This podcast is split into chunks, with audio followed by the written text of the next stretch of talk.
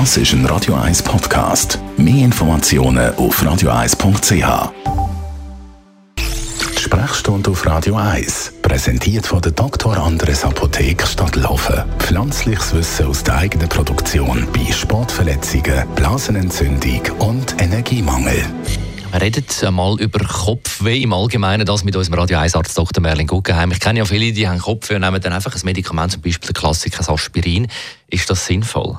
Ich finde schon, ich persönlich habe selten Kopfweh und wenn ich etwas habe, dann nehme ich etwas. In der Regel funktioniert das, wenn man das selten so anwendet, auch relativ effizient und da spricht nichts dagegen. Und da kann man auch alles nehmen? Kommt ein bisschen darauf an, mit was man gute Erfahrungen macht. Bei vielen langen bei Kopfweh ist Paracetamol, also ganz ein simples, relativ einfaches Medikament. Andere brauchen ein, so ein entzündungshemmendes Medikament, äh, Mephenamminsäure, äh, Diclofenac und so weiter. Und dann gibt es ein spezifisches Antikopfwehmittel für die, was dann eher eine Migräne ist. Da muss man in dem Zusammenhang etwas Spezielles beachten? Das ist ein äh, abendfüllendes Thema und ich werde spezifisch auf einen Umstand eingehen, dass vor allem Paracetamol wie ein Medikament den Kopfweh machen kann. Also es gibt Leute, die haben regelmäßig Kopfweh, nehmen dann ständig die Paracetamol ein und haben dann immer noch fest Kopfweh.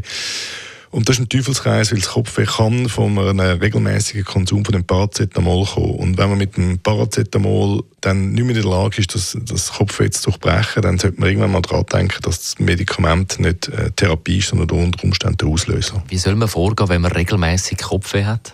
Es hilft mal ein bisschen nachzudenken. Gibt es einen Grund, warum ich äh, viel Kopf habe? Trinke ich Rotwein am Abend äh, und mag das nicht vertragen? Ähm, habe ich tagsüber oder in der Nacht eine schlechte Haltung, die mir ein Spannungskopfweh verursacht? Wäre vielleicht äh, Haltungstraining, wäre Sport etwas Sinnvolles? Ist meine Schlafhygiene gut? Äh, das sind so die Sachen, wo man kann selber allenfalls verbessern. Wenn man den Eindruck hat, man macht alles richtig und hat trotzdem ständig Kopfweh, dann gibt es Kopfwehsprechstunden. Die meisten grossen Spitäler führen das und dann müsste man sich dort mal melden. Besten Dank, Radio 1 Arzt Dr. Merlin Guggenheim über das Kopfweh im Allgemeinen. Jederzeit zum Nachlassen als Podcast auf radio1.ch. Das ist ein Radio 1 Podcast. Mehr Informationen auf radio1.ch.